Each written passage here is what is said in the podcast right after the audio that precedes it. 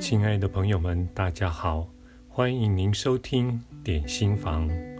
今天要为您介绍的文章是出自于《创造金钱下册》这本书，作者是山纳亚罗曼以及杜安派克，译者为罗孝英，由生命潜能出版。十一。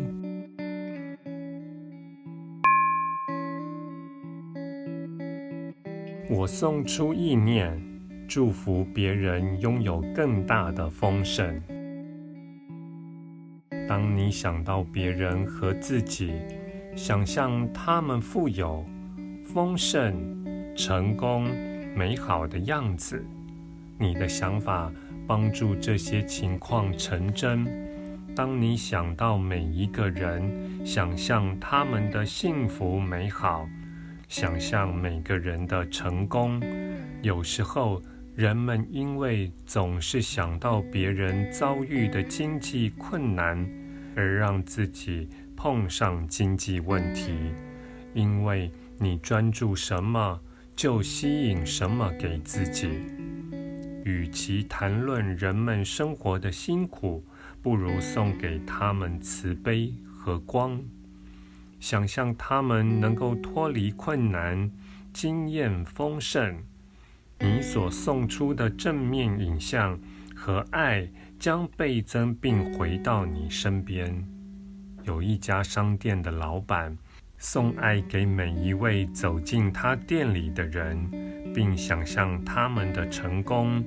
结果，他的业绩戏剧性地成长。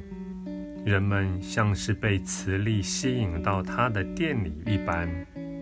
如果你听见朋友抱怨匮乏，提醒他们想起自己拥有的事物；当你身旁有人谈论他们的金钱问题，看看你是否可以改变话题，或是帮助他们。去欣赏并感谢他们已经创造的丰盛。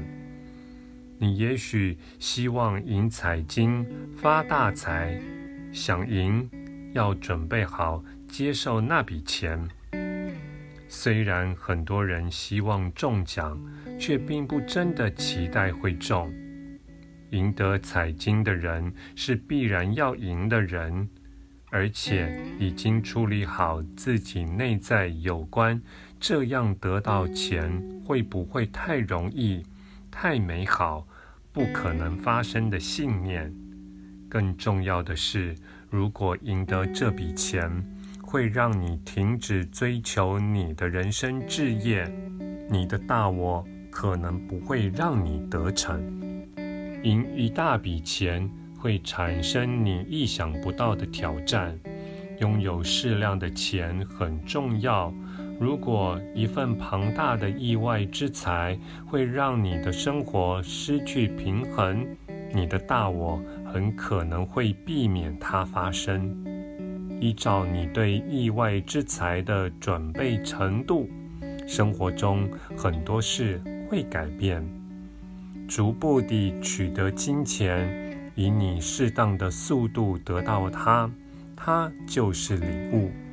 你可以平衡而稳定地培养处理更大能量流的能力，在更大的数目出现之前，你有足够的时间尝试不同的回应方式。